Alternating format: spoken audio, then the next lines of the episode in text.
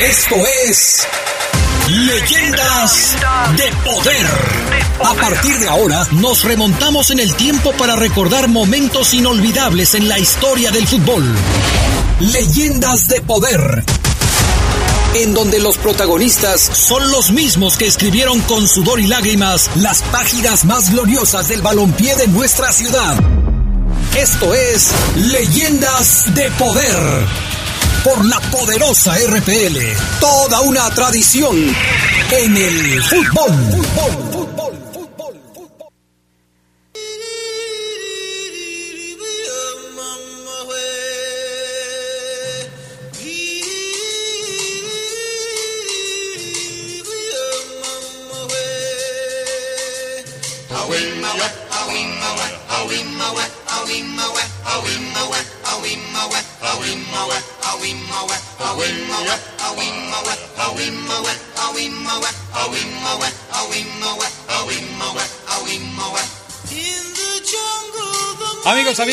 ¿Cómo están? Buenas noches, bienvenidos una vez más a Leyendas de Poder, este programa diseñado para viajar a través del tiempo. Gracias por acompañarnos esta noche a través de la poderosa RPL. Ya estamos listos para arrancar. Gracias a Brian Martínez, como siempre, en la cabina máster, Jorge Rodríguez Sabanero en el estudio de deportes. Mi estimado Gerardo Lugo Castillo, ¿cómo estás? Buenas noches. Adrián Castrejón Castro, buenas noches a la buena gente de Leyendas de Poder. Aquí ya listos para esta hora de nostalgia futbolera. Así es. Te noto cansado, ¿Andas cansado? Eh, poquito de dolor de cabeza. Okay. ¿Vas a ser médico próximamente o qué? Sí, a. Ya, te sí. conozco como la palma de Te mi conozco Moscova. de Sí, ya. 12 pues, años. Ya, ya, ya sería el colmo que no. Sí. Pero bueno, ya nos tomamos la pastillita. Ojalá que todo vaya bien en un excelente. ratito más. Pero contento de estar aquí, por supuesto. Hoy tenemos un invitado también que nos hará regresar en el tiempo para platicar momentos muy interesantes de los equipos de la ciudad. Así es que les invitamos a que se queden con nosotros. La presentación oficial siempre queda a cargo de Gerardo Lugo Castillo, por eso yo siempre paso en ese sentido. Así es que mi estimado Geras Lugo, el coordinador de invitados de Leyendas de Poder, nos dirá cómo va este asunto. Oh, Me gustó el puesto que me acabas de Coordinador de invitados. O si quieres te puedo decir director de invitados especiales. Bueno, va. va. ¿Sale? Eso sonó, sonó de más caché. Perfecto. Pues, pues, Adrián, amigos de Leyendas de Poder, eh, si, si alguien o si una familia hizo de, de- de este oficio de la utilería en los equipos de fútbol de la ciudad, lo hizo ciencia, fue la familia Villanueva, ¿no? Y hoy me da mucho gusto darle la bienvenida a Daniel el Chino Villanueva, eterno utilero, masajista, consejero, auxiliar, ¿no? De, de todo en el Unión de Curtidores. Jefe de asados, me Jefe de asados, ahorita ya lo, nos estaba platicando. Y, y algo que me llena de orgullo y siempre se lo he manifestado, es mi padrino de confirmación. Entonces, mi papá me puso a un jugador de padrino de bautizo, de confirmación, de primera comunión, así que Caray. no, no había de otra. Bueno, no, pero privilegiado. No, pero ¿no? la verdad sí, este, padrino Chino Villanueva, bienvenido a este programa. Mucho gusto, les doy las gracias de que me hayan invitado y se acuerden de uno. No, No, la verdad no, es que no, nos da muchísimo sí. gusto tenerlo por acá. Eh, Aquí de lo que se trata es de recordar, junto con ustedes, lo que han hecho por el fútbol de la ciudad. Y, y hemos hablado de futbolistas, hemos hablado de entrenadores, pero déjeme decirle que es la primera vez que tenemos a un preparador físico, auxiliar, eh, Utilero, masajista, consejero. Yo creo que conoció más a los jugadores que sus mismas esposas, fíjate. E- Este, este trabajo de estar eh, siempre al pendiente de todos los detalles en un equipo de fútbol debe ser sumamente desgastante, ¿no? ¿Cómo, cómo lo, cómo lo vivía? No, efectivamente, sí era desgastante porque yo tenía que estar más o menos mínimo dos horas antes para prepararles zapatos, ropa, sueros, cancha, inflar 40, 50 balones, darle masaje, a, en aquel tiempo reservas y todo, que no era 11 jugadores, eran 20, 30. Tuve que aprender a inyectar porque no teníamos ni médico, ahí yo era utilero, aguador, masajista, niñero, buzón, era todo, ¿sí? Yo trataba de que los jugadores de sus hijos, siempre yo los acompañé, aparte de que Gerardo es mi hijado, pues yo era parte de la familia de todos los jugadores, no era un utilero, no era un trabajador, era un hermano y un compañero de la familia de todos los jugadores. ¿Cómo, cómo se da en, ustedes, en don José La Chinche Villanueva, en Inocencio Chencho, usted, padrino chino? Que bueno, bien curioso, ¿no? Chinche, Chencho y chino. Todos, este, con, todos che. con Che. Pero ¿cómo se da en ustedes el, el dedicarse a este, a este oficio? Mira, eh, el que empezó fue José, mi hermano, ¿sí? Fue José, mi hermano, con Marciano. Sí, en el León. en el León. Entonces Marciano era celador de la cárcel. En aquel tiempo hubo una fuga y tuvo que regresarse, salirse del Club León para averiguar lo de ese problemita. ¿Qué pasó? Que yo estaba, estaba, me gustaba el fútbol, también yo ya jugaba muy bien, pateaba bastante bien, entendido que muchos jugadores me decían que pateaba mejor que ellos, y fuerte. Entonces yo pensaba irme a probar a Celaya, pero en ese momento José, mi hermano, me dice, mira, Marciano ya no va a estar, te vas a ir allá o te quedas conmigo. Dije, no, por lo más fácil, me quedo contigo a lo que me gusta. Y empezamos allí. ¿Cuál es la otra? Que empezamos a ser allí. Mi madre, que en descansa en paz, está en, el cielo, fue la que lavaba los uniformes también del Club León. Y después de León Unión, y en un tendedero estaba León y en el otro estaba el Unión de Corredores. ¿Y, no se peleaban por cuál lavar primero? pues no, más bien yo me daba miedo que se fueran allí enredar los uniformes, ¿no? Que a la hora de tender con el viento, ¿sí? Pero son cosas muy bonitas. Yo le doy gracias a Dios, ¿sí? Que me haya puesto en este camino porque fue algo que me gustó y, y algo que me apasionó, ¿sí? Y donde yo conocí a mi familia. Eh, en, esta, eh, eh, en estos inicios en los que usted habla de que incluso llegó a pensar en ser futbolista, ¿por qué no decidió seguir esa carrera y dedicarse mejor al oficio de eso? Ya entiendo lo que me dice, que le dieron en su momento a elegir, pues te quedas conmigo, te vas por acá, pero ¿por qué no seguir como futbolista? Pues mira, yo creo que más bien como ya era algo de un don, que tú decías, bueno, pues si ya estoy aquí, estoy seguro, estoy más a lo seguro aquí, me voy tranquilo, estoy en mi ciudad, tengo un trabajo seguro, pues para qué me voy a trasladar a otro lado, ¿verdad? Donde tuve la oportunidad que pues echaba mis pichones también allí, con ellos y todo, porque cuando empezamos con el Cape de Luna, sí, pues siempre había interés cuadras y cuando no se completaban hasta uno le entraba. Ah, okay. O sea, ahí desahogaba las ganas de ser futbolista. Definitivamente. Y es que, de, hecho, uno, checa las, las fotos de, los entrenamientos y, siempre que están practicando o entrenando a un portero, en todas las fotos donde están entrenando a mi papá, aparece el chino atrás. o sea, era, era un auxiliar prácticamente y, se, y se, se llega a aprender mucho de fútbol, ¿no, chino? Efectivamente, mira, yo, yo me gustaba mucho porque aparte era una persona que pateaba bastante bien. Digo, hay jugadores de la Unión que me han mandado mensajes y todo, donde me agradecen que aprendieron mucho de mí sin ser un profesional. Pero cuando había que entrenar a los porteros, pues siempre me invitaba el entrenador. Cuando fue el Capiluna, fue cuando Antonio Carvajal, cuando fue el Pistache Torres, cuando fue este mi mismo José Luis, que estuvo un tiempo con Olague, ¿sí? Y, y varios, ¿sí?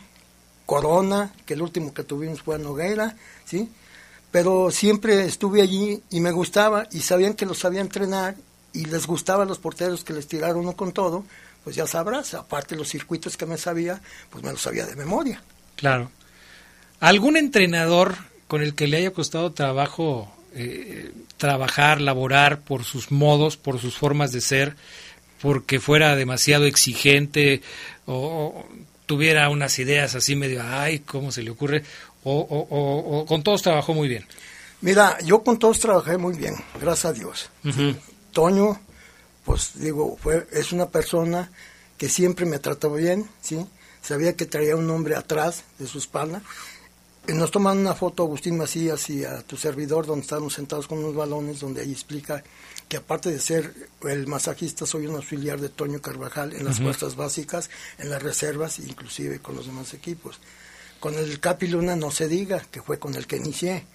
Si con alguno que salió un poquito mal en el Club León, que fue cuando yo me salí para ingresar en Curtidores, fue con Don Luis Grill, ¿sí? Por un detallito tan simple, pero que yo no le iba a permitir. ¿sí? Porque son cosas que tienes que valorar tú también. Si tú eres una persona que estás y estás al pendiente de los jugadores, porque tú eres una persona que estás atrás de ellos. Y para darle gusto, tienes que dar, atender bien a los artistas, que son los jugadores. Claro. Entonces yo tenía que llegar, sus medias, yo ya sabía qué zapatos les gustaba. Ya no iban a escoger, yo ya sabía con cuál entrenaban y con cuál jugaban. ¿Sí? Entonces no era fácil. Lo que tú dices es una verdad muy grande. Cargar en aquel tiempo mochilas con 70, 80 pares de zapatos, los uniformes que cuando terminaban y lloviendo eran enormes. Claro. Tener que venir en el viaje en las noches atendiendo a los lesionados, no dormirte para que el operador no se durmiera y llegar otro día y a trabajar con los que se quedaban. ¿Descansaba alguna vez? o sea... Pues cuando había chance, pues se trataba de descansar, pero por lo generalmente yo era de la semana completa. Era muy difícil, porque en aquel tiempo entrenábamos mañana y tarde. ¿sí? Entonces, yo terminaba, iba temprano, preparaba el trabajo, terminaban de entrenar, tendía todo, me iba a darles masaje a unos, ¿sí? A ponerles al que necesitaban una ampolleta, algo por lesiones, por lo que sea. Me iba, del masaje me regresaba al cuartito donde estaba hay un cuartito donde vivía don Toño, que en descansa en paz, que era el jardinero. Allí hice yo mi oficina para tener mis aparatos para tratar y estarlos rehabilitando. De allí se llegaba a la tarde y de allí me pasaba al campo a preparar todo para el siguiente entrenamiento. Luego, luego. Hay, hay, una, hay una imagen, yo lo, recuerdo mucho, eh, al chino Villanueva y, a, y, y, al Masi, Agustín Macías. Eh, ellos están sentados en el piso y un mar de, de, pares de zapatos de fútbol. A todos les sacaban brillo. brillo. O sea, a todos les sacaban brillo. O sea, se quedaban ahí una hora, más de una hora. Pero era genial, Adrián, amigos de Leyendas de Poder, era genial ver todo, todo ese mar de, de, pares de zapatos que, que, tenían. Porque eso sí, el jugador tenía que salir limpiecito. Como la como como rockstar, ¿no? Como dice eh, el chino, o sea, la verdad es que eran los, los protagonistas del espectáculo. Bueno, vamos a ir a la cápsula del tiempo. Hoy la cápsula del tiempo es de 1963. Vamos a viajar en el tiempo hasta el año de 1963 para recordar lo que sucedía en León, en México y en el mundo por aquellos años del 63. Y después seguimos platicando con Chino Villanueva, que hoy nos acompaña aquí en Leyendas de Poder. Adelante, mi estimado Brian Martínez, con la cápsula del tiempo. El tiempo tiene la curiosa condición de que muchos de nosotros quisiéramos viajar a través de él, para conocer qué nos depara el futuro, pero también para volver a vivir momentos inolvidables. Por eso en Leyendas de Poder creamos nuestra propia cápsula del tiempo Cierra los ojos, aguza tus oídos y prepárate para viajar con nosotros. con nosotros. En el año de 1963, León estaba cambiando, se modernizaba. Calles como Morelos y Manuel Acuña desaparecían y numerosas fincas eran derrumbadas para dar paso a la construcción de lo que hoy es la vía más importante de la ciudad, el Boulevard Presidente Adolfo López Mateos. Claro que no fue fácil. Muchos se opusieron a dejar sus casas e incluso hubo una fuerte oposición de ciudadanos que se manifestaron agresivamente contra el gobierno del licenciado Juan José Torres Landa, gobernador del estado. Era el año en el que en el Reino Unido la banda británica The Beatles lanzaba su primer álbum de estudio, Please Please Me, con el sello discográfico Parlophone. Y en Japón nacía Astro Boy, lo que marcaba el inicio del anime moderno. En 1963, la casa Philips lanzó al mercado los primeros grabadores para cintas de cassette. El cassette compacto, como se llamó originalmente, fue patentado un año después por la división de los Países Bajos de la Philips Company, pero el nuevo invento no adquirió relevancia sino hasta un tiempo después. Ese mismo año, la Unión Soviética lanzaba el Vostok 6 con la primera mujer cosmonauta. Valentina Tereshkova, y en la Ciudad del Vaticano, el cardenal Montini fue elegido papa y tomó el nombre de Pablo VI. 1963 fue el año de la manifestación por los derechos civiles en Washington, D.C., una gran concentración de personas en la que Martin Luther King Jr. pronunció su célebre discurso I have a dream, yo tengo un sueño. I still have a dream. Eran tiempos difíciles para los Estados Unidos. El 22 de noviembre, mientras recorría las calles de Dallas, Texas, su presidente John F. Kennedy era asesinado por un francotirador. Las imágenes del magnicidio causaron una gran conmoción en todo el mundo. 1963 fue también el año en el que la cinta Lawrence de Arabia fue reconocida como la mejor película en la 35 edición de los premios Oscar. La ceremonia organizada por la Academia de Artes y Ciencias Cinematográficas y presentada por Frank Sinatra tuvo lugar en el Santa Monica Civic Auditorium de Santa Mónica, California. En México, los cines exhibían películas como Entrega Inmediata, protagonizada por el genial Cantinflas. Vamos a llegar a la galería Santo en el Museo de Cera con el enmascarado de plata. de la historia. Y Los pájaros, del amo del suspenso, Alfred Hitchcock. Las estaciones de radio tocaban a la Sonora Santanera con su tema El ladrón. ¿Qué es lo que pasó? Se desmayó. Ven, ladronzuelo.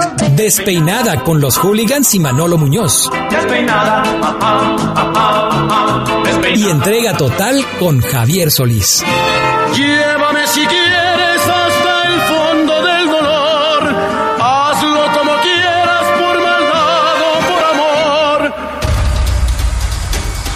Mientras en Alemania Occidental el Comité Olímpico Internacional elegía a la Ciudad de México como sede de los Juegos Olímpicos de 1968, el León seguía disputando sus partidos como local en el Estadio La Martinica. La Fiera terminaba en el noveno lugar de aquella temporada 1963-64. Era 1963, hace 59 años. 59 años. Sigue con nosotros, esto es Leyendas de Poder. Leyendas de Poder. Éntrale al debate para la reforma electoral. En los foros de Parlamento Abierto para la Reforma Electoral, a partir del 26 de julio tendremos foros en los que se debatirán los temas en cuatro bloques. Sistema electoral, instituciones electorales, sistema de partidos e inclusión y diversidad electoral. Foros de Parlamento Abierto para la Reforma Electoral. El debate me representa. A partir del 26 de julio. Cámara de Diputados, Legislatura de la Paridad, la Inclusión y la Diversidad. La poderosa RPL. Te acompaña a donde vayas y en donde estés. Continuamos con más de Leyendas de Poder.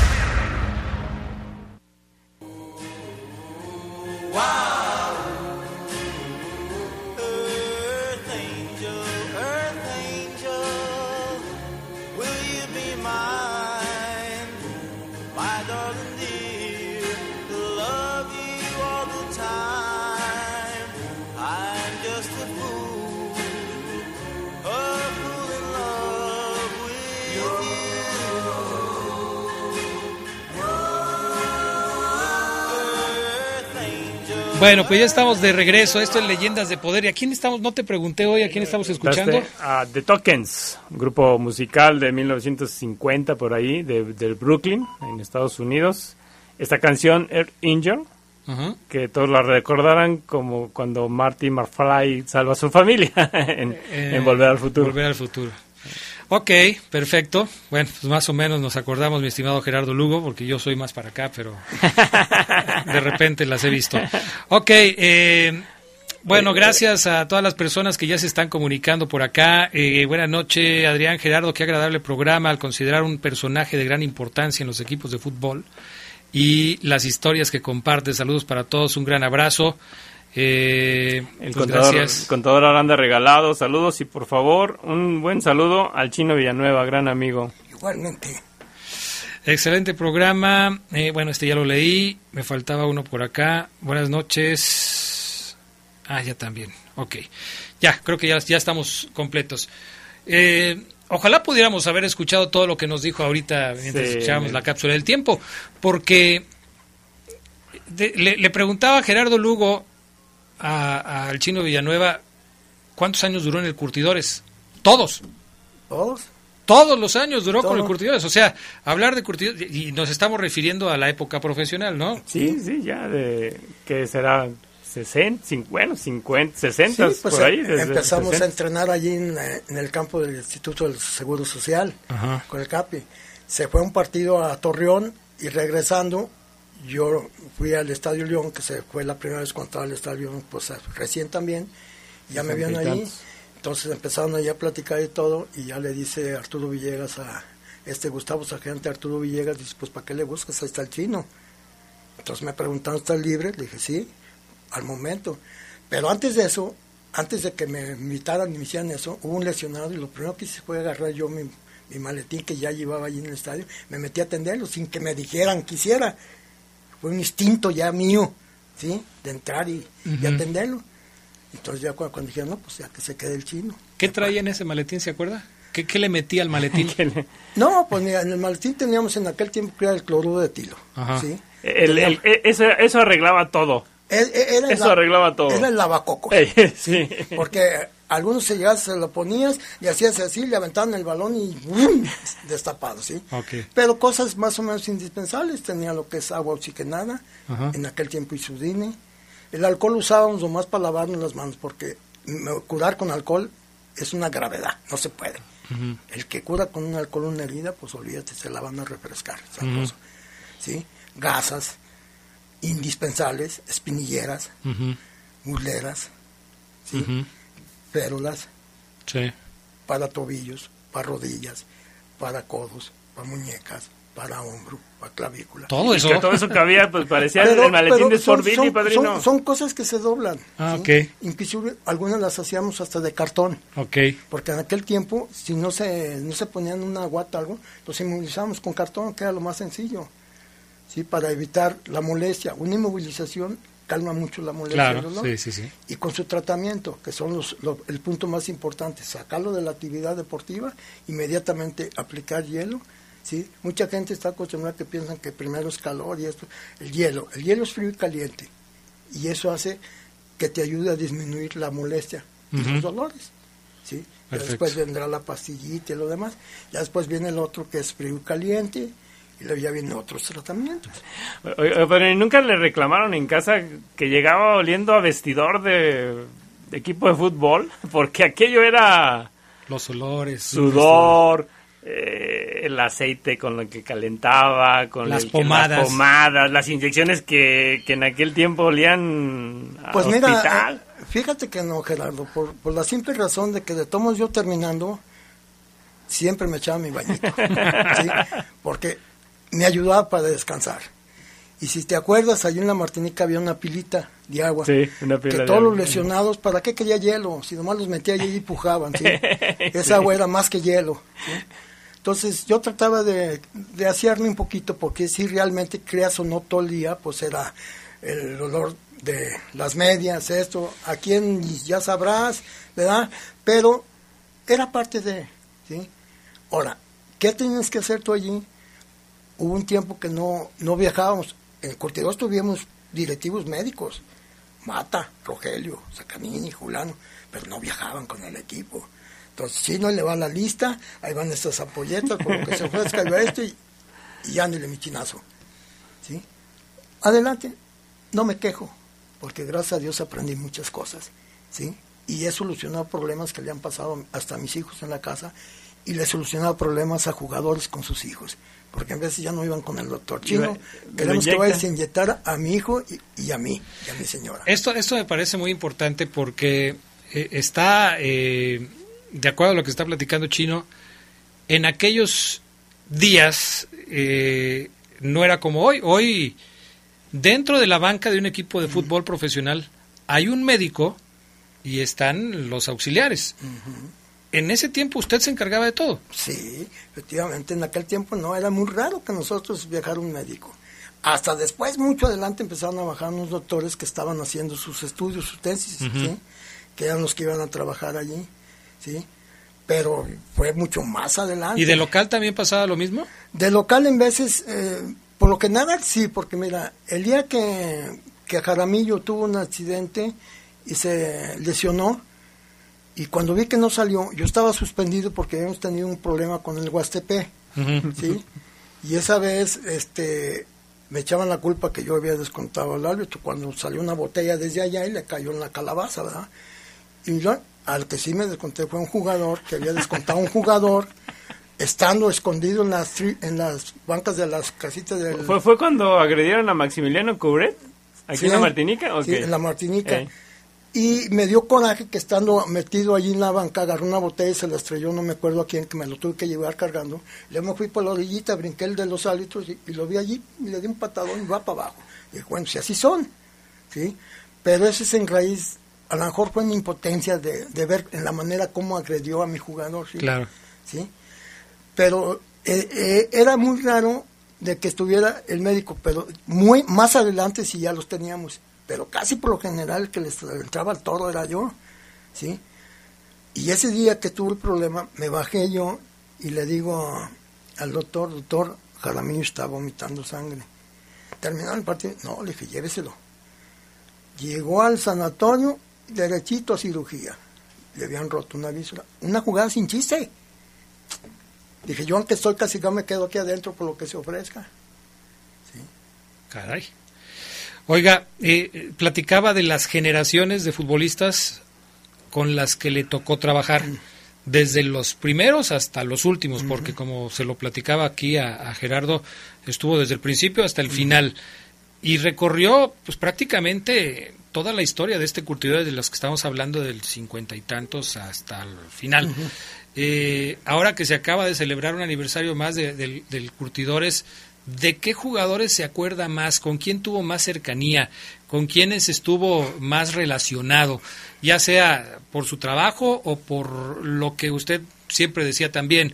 Pues a veces era uno el confidente de los mismos jugadores. ¿Con quién se acuerda más de que se haya relacionado más? Mira, de hecho éramos un grupo, pero por lo general era, en aquel tiempo era el grupo. Si me hablas del grupo era Fausto, Hugo, José Luis, mi compadre, Jaramillo, ¿sí?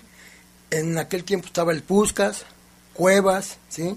Estamos hablando de jugadores que nos juntábamos y nos reuníamos a convivir. No había diferencias de nada, de que tú no, que tú sí, convivíamos con todos. Yo para mí fueron todos mis compañeros y con todos conviví. Dentro del club Cortidores, desde que inició para tercera hasta donde terminó, yo siempre tuve el respeto de mis jugadores hacia mi persona.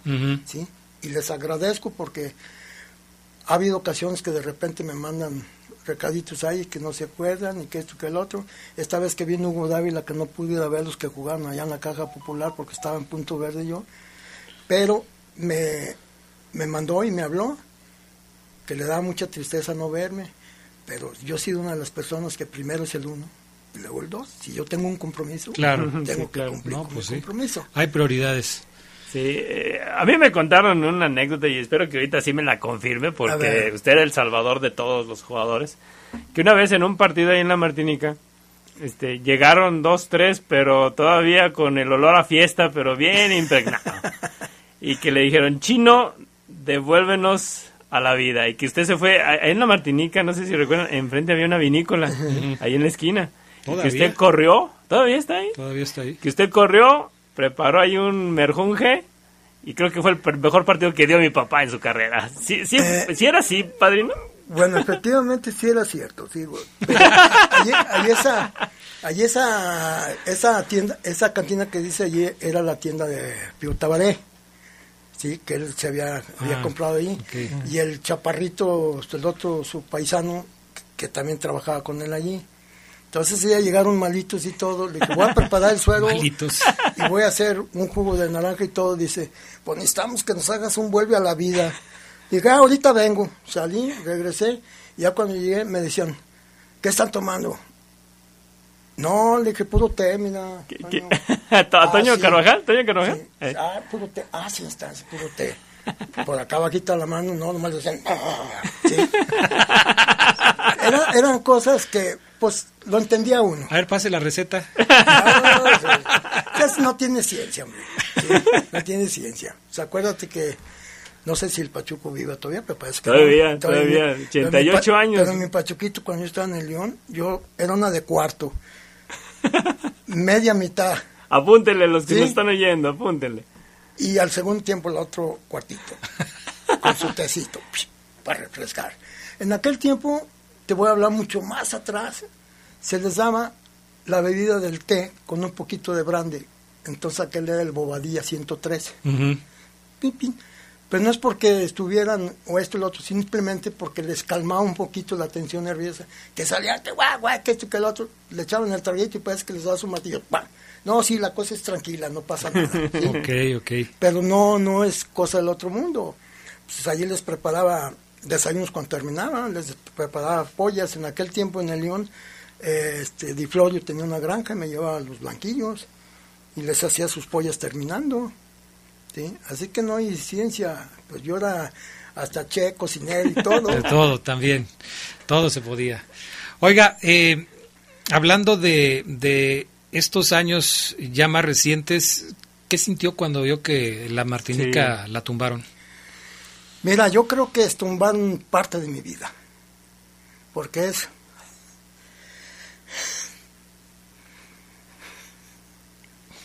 Cálmese, cálmese.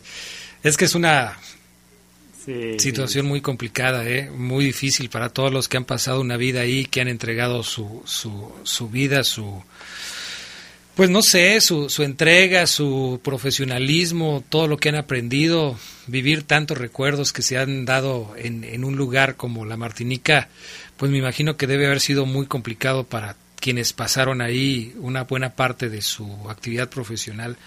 Y, y se lo quise preguntar por eso, no, no quiero, por supuesto, eh, llevarlo a recordar cosas muy, muy tristes, pero no quise dejar pasar esta eh, oportunidad porque sí me parece que eh, pues fue algo muy triste para todos ustedes, ¿no? No, mira, yo creo que desgraciadamente todos tenemos un ciclo. El ser humano vive para morir. Sí. La Martinica vivió, vivió su ciclo, pero no dejó de ser una tristeza porque fue mi casa. Sí. De hecho, yo allí vivía. Inclusive llegué a quedarme hasta las noches allí, porque tenía que estar otro día temprano. Enfrente trabajaba la que es mi esposa ahora. Ujú. Allí la conocí enfrente. ¿sí? Entonces, pues desde allí partió una vida nueva para mí. ¿sí? Entonces, al ver que estaba cayéndose la, la Martinica, tumbándola, que hasta la fecha no le han hecho nada, Nada. que Nada. la han abandonado, y es una tristeza que la gente que tiene un poder por X o mango quieran de hacerse de algo. No sé cuál sea la razón, pero ha de haber un motivo por lo que no le han seguido adelante. ¿Por qué? No sabría decirte. En aquel tiempo yo te puedo nombrar de los que eran dueños cuando se compró por la Carta Blanca, Mm, que fuimos a Monterrey, nos invitaron a una comida, nos dieron un brindis allí y tomamos y todo, y donde fue de los dueños que estaba era Salvador García, ¿sí? El pollero. ¿sí? Este, Arturo Villegas, el ingeniero Bautista, ujú. los doctores Matas, Rogelio, el licenciado Juanito Hernández, y te puedo nombrar algunos que por lo pronto no me puedo acordar, ¿verdad? que fueron los dueños que agarraron. ¿sí? ¿Cómo se haya movido para, para deshacerse? Pues cuando se mueren las cabezas, los juniors o los que queden atrás hacen con las cosas lo que quieren. Ok, si es para hacer algo bueno, beneficioso para la ciudad de León, qué bueno. Pero así como la destruyeron, así como la tumbaron y como está abandonada, pues tú dices algo que es parte de tu vida, pues sí, sí resientes, sí duele. Porque allí yo empecé, ¿sí? Cuando yo empecé, empecé con el León, En la Martinica. en la Martinica, terminé con curtidores en la Martinica, ¿sí? Todavía seguí yendo con unos equipistas allí que eran del torneo de allí que hacía Paco Cabrera, a todavía metido allí, ¿sí? Y pues tú dices, aquí yo vivía, yo llegaba, si tenía que irme, si el entrenamiento era a las 10, yo estaba a las 8 de la mañana, Si el otro era a las 4 de la tarde, yo me quedaba allí a arreglar para secar todo y tenerle listo a los jugadores todo. Y hasta que terminaba. Si en la noche se terminaba y tenía que dar masajes, así tenía que terminar a las 10, 11 de la noche y me tenía que esperar. Cuando teníamos que salir, tenía que inyectar, cuando era reservas y era equipo, eran 30 jugadores que tenía que estar inyectando. Algunos pujaban, ¿verdad? Porque en aquel tiempo les metíamos una ampolleta de, de complejo B, neurobión, que ardía y dolía, que hasta te quedaban los dedos oliendo, no sé qué. ¿sí? Pero sí, sí, es mucha tristeza. Y la verdad, si, si se me salen las lágrimas es porque Claro. fue mi casa, allí fueron muchos años de mí, ¿sí? Ahí fue una vida. Completamente.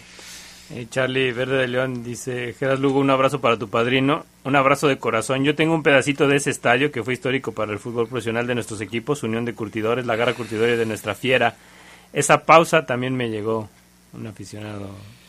Y nos escribió también acá el Toñazo que dice, este, gracias por llevar estos personajes muy importantes para el fútbol, de los cuales a veces no se acuerdan. Saludos, Adrián, profe Lugo, dice el Toñazo. También Eduardo García lo manda a saludar, el Trocas García también. Igualmente.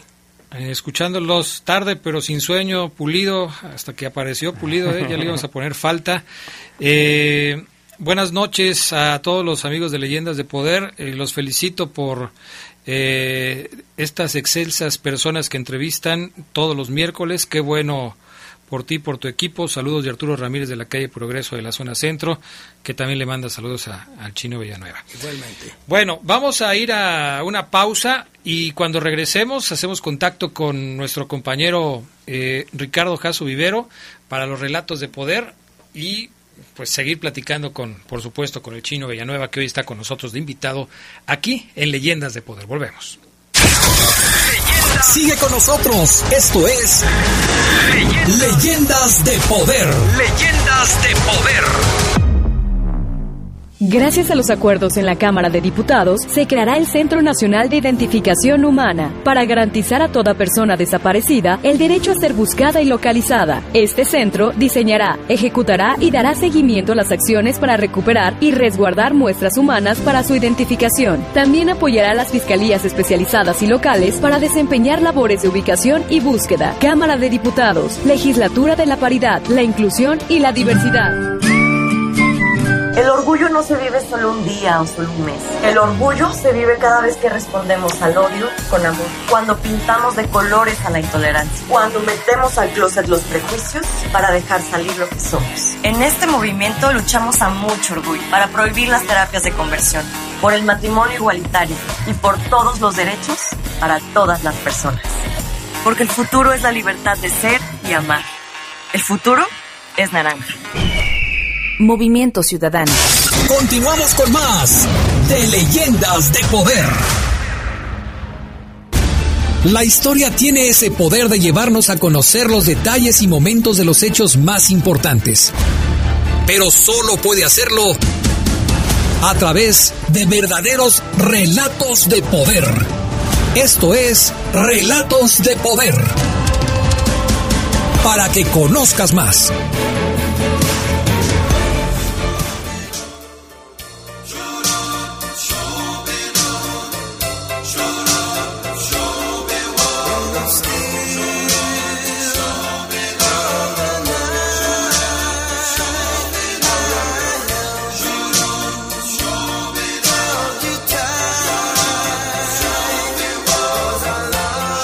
Bueno, pues ya estamos de regreso y saludamos a Ricardo Jasso Vivero, eh, a quien por supuesto recibimos con mucho gusto aquí en el programa. ¿Cómo estás, mi estimado Ricardo? Muy buenas noches.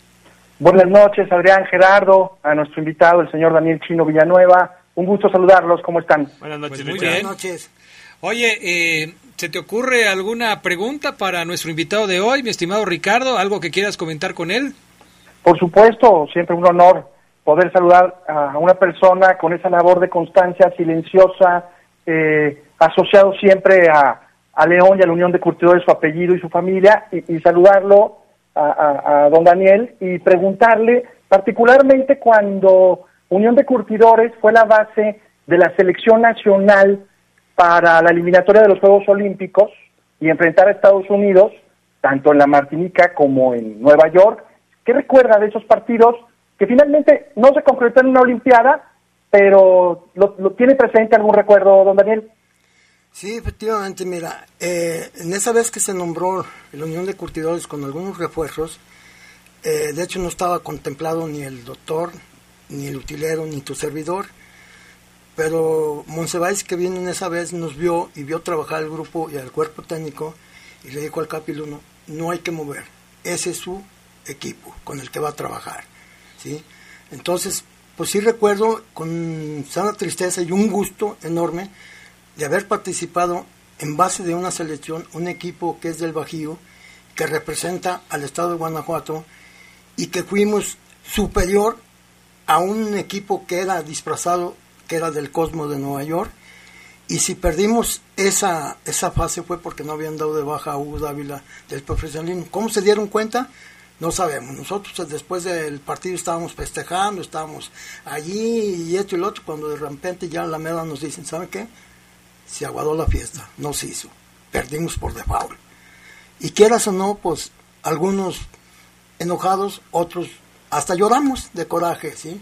Porque dijimos, no es posible por una cosita, sabiendo que todos los jugadores, tanto de allá como de acá, eran profesionales. Pero también usted tiene un, en las fotos un pants de la, de la selección nacional rojo muy bonito. ¿Y qué se siente al escuchar un himno ahí en un partido como ese? Mira, eh, el escuchar el himno nacional de México en cualquier parte, sea en tu país, sea fuera de tu país, fuera donde sea, es extraordinariamente lo más hermoso que puede oír un mexicano, ¿sí? Porque si estás en tu país, igual lo estás escuchando y estás viviendo en tu tierra lo que es tu himno, lo que representa.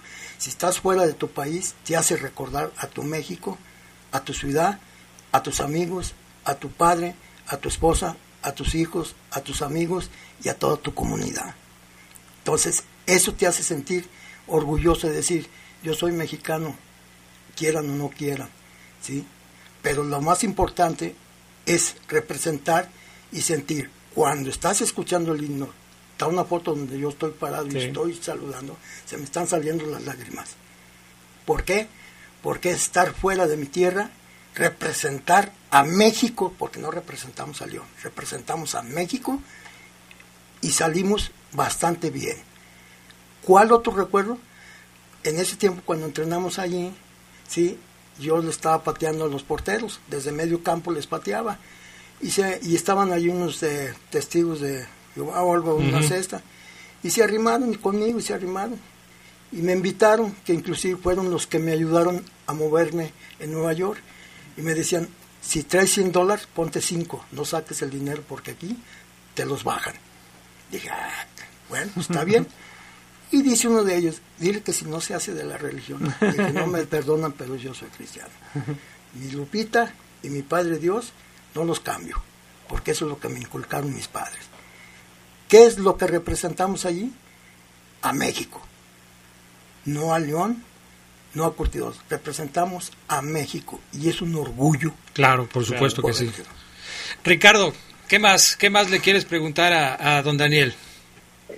¿Qué representaba, sobre todo en el vestidor, cada vez que enfrentaban al Club León, particularmente en liguillas, y, y representaba o ganarle, o, de pronto en ese primer partido de un, de un empate a cuatro de alarido, pero, pero ¿qué se vivía del vestidor cuando de pronto para los medios Unión de Curtidores pudiera ser muy entrecomillado el equipo inferior, pero en la cancha realmente no había diferencia entre ambos equipos? Mira, qué buena pregunta, digo. Realmente era no no era un- una guerra, ni era a ver quién era esto, sino simplemente el Unión era un equipo hecho, supuestamente se hablaba de desechos, pero fueron jugadores que salieron del León, que se integraron a Curtidores, del Guadalajara, que se integraron a Curtidores, el Bobo que vino de Monterrey, que se entregó a Curtidores, ¿sí? Eh, Monroy que vino de allá, ¿sí? muchos te puedo nombrar, de Michoacán, Urbina, otros. Era un equipo que se armó, por eso se le puso la garra curtidora, porque salían a dar el corazón, a dar todo con su público.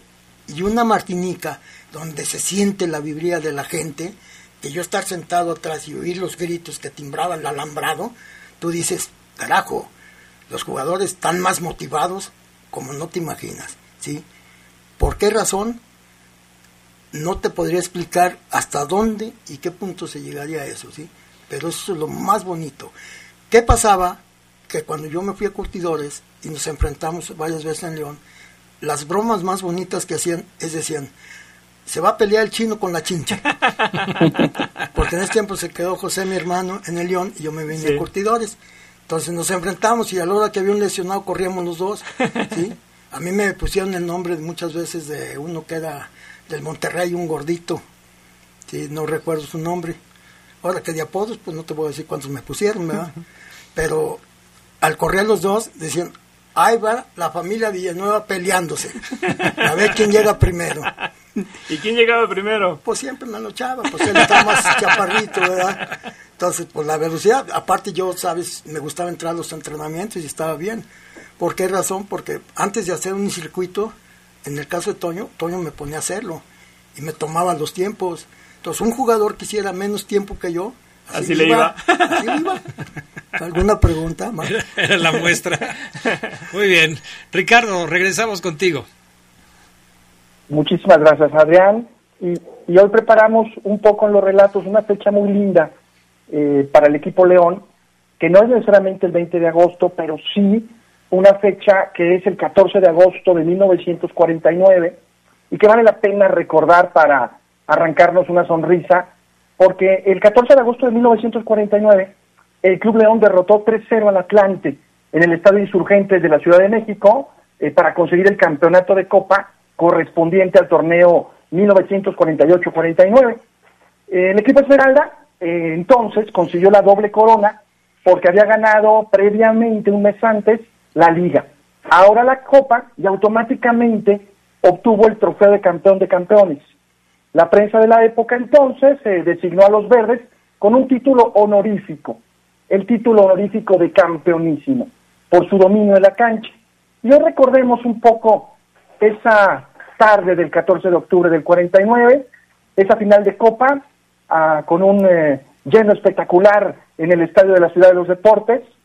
Y un dato interesante es que los futbolistas eh, como Alfonso Montemayor, Raúl Maqui Varela y Luis Luna, el Capi Luna, que recordaba don Daniel como entrenador de Unión, en esa época futbolista del Club León, fueron convocados a la selección nacional para el campeonato norteamericano eh, que era también clasificatorio para el Mundial de Brasil 50, por lo que ni Montemayor, Varela y Luis Luna participaron en la final por estar en la selección. Por ende, León inicia con un once diferente, atípico esa final de Copa. Eh, eh, por supuesto, la portería Eugenio Arenaza, en la defensa Antonio Bataglia con Gerardo Dongue Ciénega, el medio campo con Antonio Conrado Muñiz, Alfredo Costa y Fidel Villalobos. En el armado ofensivo, Memo Flores de extremo, Armando Mangorosco, Adalberto Dumbo López, Edmundo Manzotti, junto con Ignacio El Muelas Orozco en la delantera, todos dirigidos por el argentino José María Casullo, y Atlante, pues con eh, este prestigio ganado con el, arquero Salvador Mota, Salvador Arismendi, por supuesto Martí Valtorra, el español, y León, como son las grandes épicas, no llevaba ni un minuto de juego cuando los Panzas Verdes se adelantan por medio de Alberto López, con una ejecución de pierna izquierda con asistencia de Edmundo Pajarito Manchotti. El cuadro azulgrana ataca con agresividad ante la desventaja, pero el orden defensivo y la brillante actuación sin duda del arquero peruano Eugenio Arenaza impiden el empate. Al medio tiempo, León derrota 1-0 al equipo Atlante. Eh, los jugadores de la selección nacional, entre ellos, por supuesto, Montemayor, Varela y Luis Luna, elegantemente vestidos de traje y corbata, saludan a la afición en el medio tiempo y son ovacionados. Y en el complemento, esta sociedad de Armando Mangorosco que combina con el argentino Manzotti para darle nuevamente un pase a Dumbo y el campeón de goleo individual de ese torneo, Adalberto López, con esa característica velocidad, cambia la dirección de balón ante la salida de Salvador Mota para el doblete de Dumbo al minuto 61. Posteriormente, Memo Flores eh, sirve al área para un débil rechace del defensor Alberto Medina a la frontal del área y con mucha determinación Manzotti jala el gatillo para con la potencia anotar el tercero a favor de los Esmeraldas al minuto 66. León 3, Atlante 0, ese 14 de agosto de 1949, y como no estaba Montemayor, el argentino Alfredo Costa, como capitán del equipo, es quien levanta el trofeo, y no hubo necesidad entonces de disputar el juego de campeón de campeones, porque el mismo equipo, el Club León, ganó la liga y la copa. El Club León consiguió entonces, en el mismo año de 1949, la liga, la copa y el campeón de campeones. León, el primer campeonísimo de la etapa profesional del fútbol mexicano.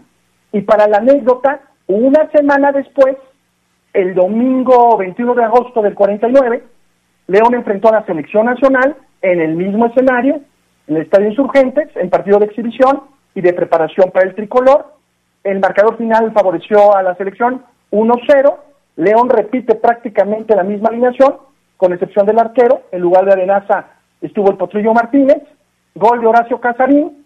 Y el dato interesante es que al medio tiempo, León exhibe con mucho orgullo los trofeos de liga, de copa, de campeón de campeones y de goleo individual. Y esa foto que circula en varios medios es la de una semana después de la final de Copa. Es en el partido contra la selección nacional. El Club León recibió la condecoración simbólica del primer campeonísimo de la época profesional por parte de la crítica deportiva especializada por su supremacía, estilo de fútbol y protagonismo. Orgullosamente el Club León campeonísimo como parte de los festejos antes de este próximo 20 de agosto. No, pues qué buen recuerdo, mi estimado Ricardo. Todos estos detalles que, que hablan de lo que ha sido la trascendencia del Club León y de cómo inició justamente esta historia del campeonísimo que, que, como bien lo relatas, pues fue el primero en el fútbol profesional de, de nuestro país, ¿no? Y, como Ricardo, un, una, una foto guarda mucha historia, ¿no? Y, y esos detalles que, que nos das a conocer, es que bueno que la gente lo sepa, o sea, hoy, hoy hay muchas fotos del Club León que comparte Ricardo, que la verdad yo creo que hay una historia para hacer un capítulo de una, un gran libro, ¿no? Aquí me está enseñando también don Daniel Chino Villanueva otras fotos de, de, de esas épocas de, de, León que él guarda también ahí con mucho cariño en su celular y la verdad es que todas nos, nos llenan de sí. recuerdos y de remembranzas acerca de lo que ha sido la historia del conjunto de los Esmeraldas. Mi estimado eh, Ricardo, ¿algo más que quieras agregar? Pues solo que en este equipo campeonísimo, bueno, sí Marciano como el, el titular, digamos, hablando del tema eh, de, como masajista y utilero, pero ya obviamente con, con don José Villanueva también ya incorporándose y que en todas las fotografías del Club León uh -huh. vemos a, a José La Chinche Villanueva y en las fotos de la Unión de Curtidores a su hermano, a Daniel El Chino Villanueva, con todo mi respeto y admiración. Perfecto, mi estimado Ricardo, muchas gracias. ¿Dónde te pueden encontrar en las redes para seguir conociendo todas estas historias que nos cuentas cada miércoles? En arroba Jaso Vivero en Twitter, en arroba Nación Esmeralda y en Facebook en Nación Esmeralda Web. Perfecto, gracias Ricardo, un abrazo y por aquí te esperamos el próximo miércoles.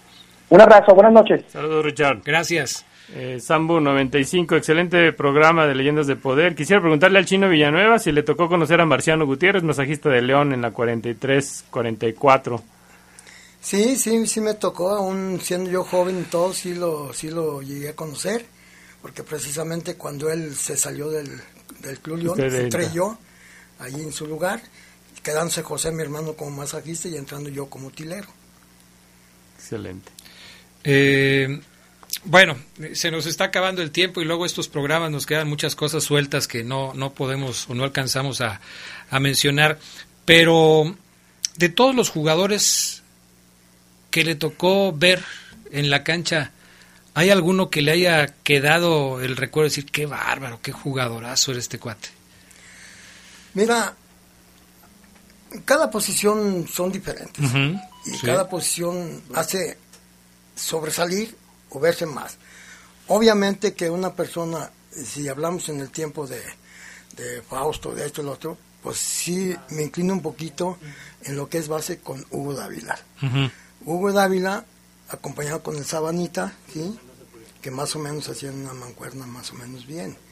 Fausto, hombre gatillero arriba, pero como líder, como técnico, como buen jugador, como buen pasador, como buen líder y, y manejar un equipo, Hugo Dávila.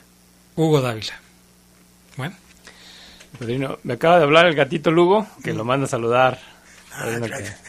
Igualmente, ahí. Anda malito mi compadre, ¿verdad? Sí, Pero anda, anda un poco, un poco mal. Ahí va, ahí va, saliendo bueno, bien. Los años no pasan en bandeja. sí.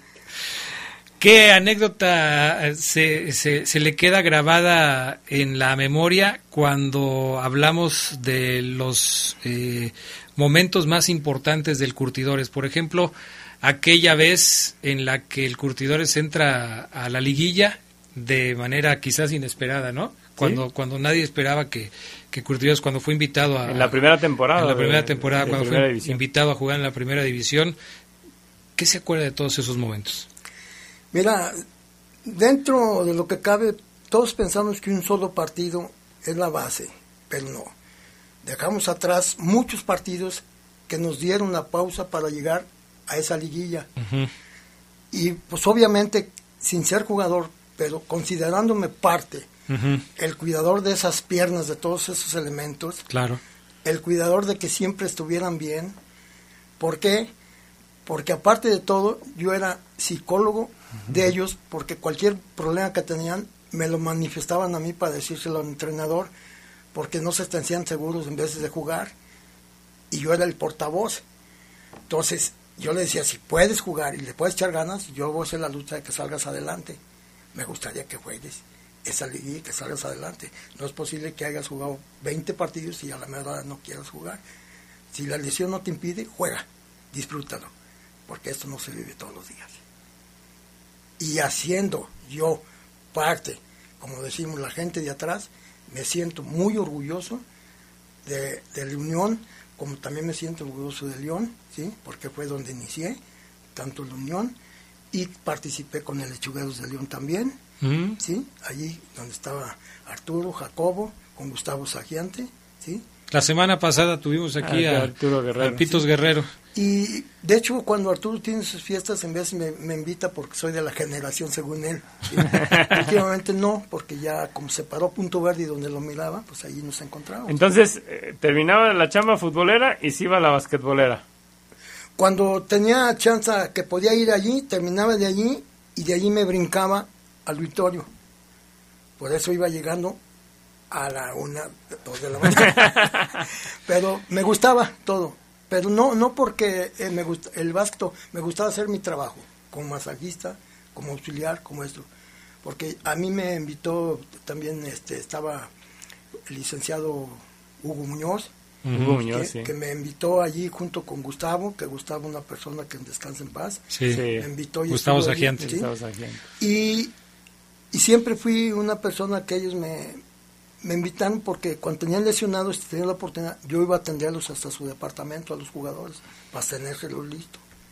No soy la maravilla, ni soy mago, ni soy brujo. Pues hoy digo, levántate y anda. Bueno, pues hoy hemos tenido el gusto de platicar con, con Daniel Chino Villanueva, un hombre ligado, por supuesto, al deporte de la ciudad. Ya ustedes escucharon, no solamente León, curtidores, sino también hasta Lechugueros. los lechugueros de León. Y, y la verdad nos dio mucho gusto que haya atendido la invitación que le hicimos para que estuviera por acá con nosotros. ¿Algo que le quiera decir a toda la gente que nos escucha? Pues mira, agradecer toda aquella gente futbolera, no nomás de la Unión, no de León, porque al final de cuentas León y Unión son de León. ¿sí?